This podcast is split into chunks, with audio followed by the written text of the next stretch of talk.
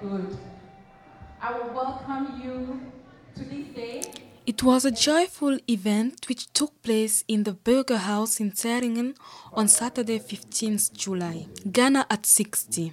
Ghanaians of Freiburg had decided to come together in order to celebrate 60 years of independence of Ghana. Father in heaven, we thank you for this day.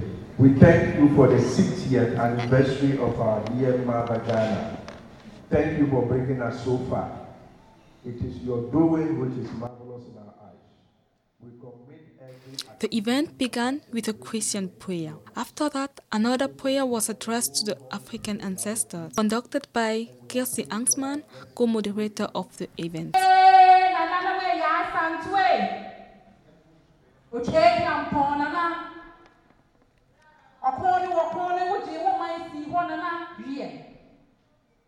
Ghana was wie. Wo man nyinaa Ghana was the first sub-Saharan African country to get independence on the 6th March 1957. So why was the 15th July chosen?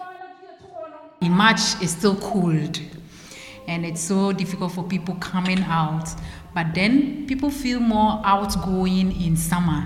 So we felt that we should bring it, do the celebration in the summertime. And that's July is mainly, normally a bit hotter, whereby the sun shines and then there's more smiles on the faces of the people. Aus dann kamen auch viele Stipendiaten aus Ghana. nach äh, nach äh, Ghana auf dem Weg in den Süden. Und die Deutschen waren auch da, aber damals gab es kein Deutschland in Nichtern, sondern Brandenburger auch auf dem Weg dort. Äh, auch viele Jahre, nachdem die Engländer äh, sich dort äh, ein kleiner Fort gebaut Und ähm, ich habe das During the event, the participants could learn more about the story of Ghana and also about the culture. The African fashion show, dancing performances, and the drumming performance were some of the activities which the participants highly appreciated.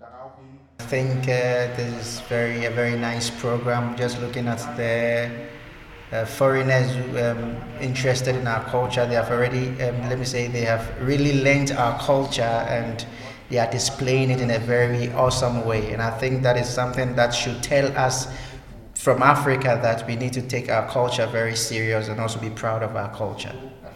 Just that people get to know what is happening way in Africa. Organizing social events must not be an easy job. That's why I asked Kelsey about the difficulties which they come across during the organizing process. Heute sind wir In the planning uh, process, we lost one of Ghanaian. It has not been easy. Uh, how we wanted to some of the activities to go, we wanted to do podium discussions and all those kind of things, but we couldn't get the funds. We applied at Kultur Amt, but we couldn't get all the funds for some of these important. We wanted to discuss certain topics of migration as immigrants in uh, Europe, in, in Germany as well, but we couldn't get the funds. But in all, at the end, we are proud that today, being the 15th, we are celebrating.